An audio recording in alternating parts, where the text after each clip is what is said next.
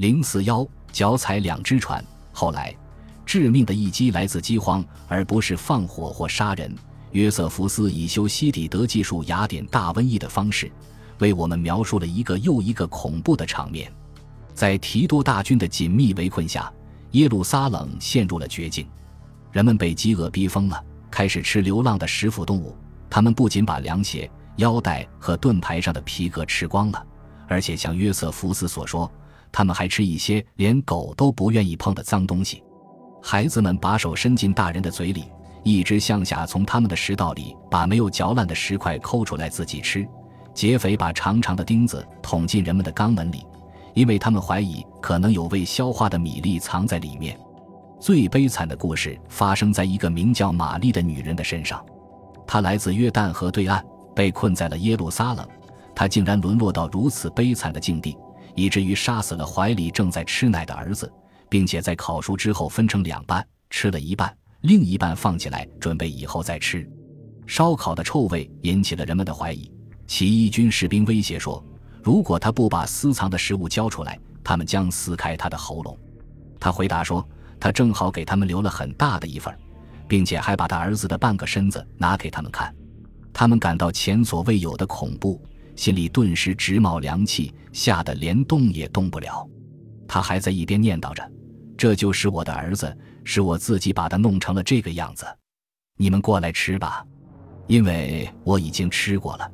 不要假装比一个女人更脆弱，或比一个母亲更有同情心。或许你们感到良心不安，也可能不喜欢这样的生计，但我已经吃了一半，另一半本来也是留给我自己吃的。那些卫兵惊恐万状地走开了，而这个故事却立即传遍了全城，人们站立不安。就好像这个闻所未闻的行为是他们自己所为，那些快要饿死的人盼着赶紧死去，而那些已经死去的人被认为是幸运的，因为他们不用活着亲眼目睹这样的一幕幕惨剧。提多本人甚至在看到第一缕青烟飘过城墙时，就在想：现在无论什么样的灾难降临在这样一个民族身上，都比不上这种非人道的暴行，让他们更难以承受。约瑟夫斯以教科书式的冷峻披露了这场巨大灾难的后果：数千人在大火中丧生，堆在圣殿仓库里的大量财宝被抢劫一空，男人和女人纷纷从城墙上跳了下来。可以肯定，其中就有一位名叫耶稣的、素以癫狂著称的先知。这位个性鲜明的耶稣是大祭司亚纳的儿子。早在离这场战争爆发还有四年时。他就曾令人反感的在朝圣节期的庆祝仪式上，以杰里麦亚的方式大声呼喊“火灾，火灾耶路撒冷”。他因为自己的冒失行为而遭到鞭打，甚至连骨头都露了出来。但他仍然不停地呼喊了七年零五个月，直到最后，这场巨大的灾难证明了他的先见之明。正是在这场灾难中，围城的投石机投出的一块石头，在阵阵哀歌中击中了他。对约瑟夫斯来说，现在剩下的工作就是计算日子。我们这位历史学家为此可谓用尽了各种计算方法，甚至借用了圣经中的数字命理学。他俨然成了一个划分犹太时期的算术大师。所以，从所罗门王最初为第一圣殿垒下第一块石头，直到维斯帕乡入侵的第二年圣殿被焚毁，所经历的年头总共是一千一百三十年。再加上七个月零十五天的零头，而从哈该在居鲁士王统治的第二年开始建造圣殿，直到被维斯帕乡焚毁，共有六百三十九年零四十五天。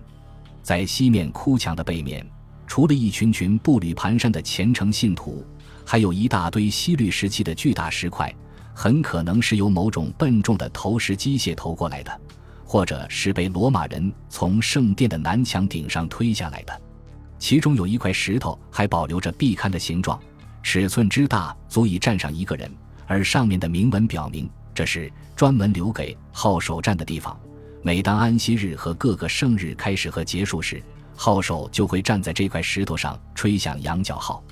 还有一个地方被称为烧剩下的房子，现在已经是犹太居住区的一个旅游热点。在一堆巧妙摆放的盆盆罐罐和巨大的长矛头中间，有一根很显眼的房梁。碳化后泛着幽幽的蓝光，就像一只海鸟折断的翅膀上的羽毛。游客会不由自主地来到挂在后墙上一张镶在破旧相框里的照片面前。这张照片虽然已经褪色，但仍然可以清晰地看出，在一个地下室的废墟里，一个少女伸出了骨瘦如柴的手臂，她竭力伸向远处的指尖，似乎马上就要抓住某件东西或某件人。这根本不是对犹太人悲剧命运的浪漫夸张，因为谁都猜得出答案：绝望。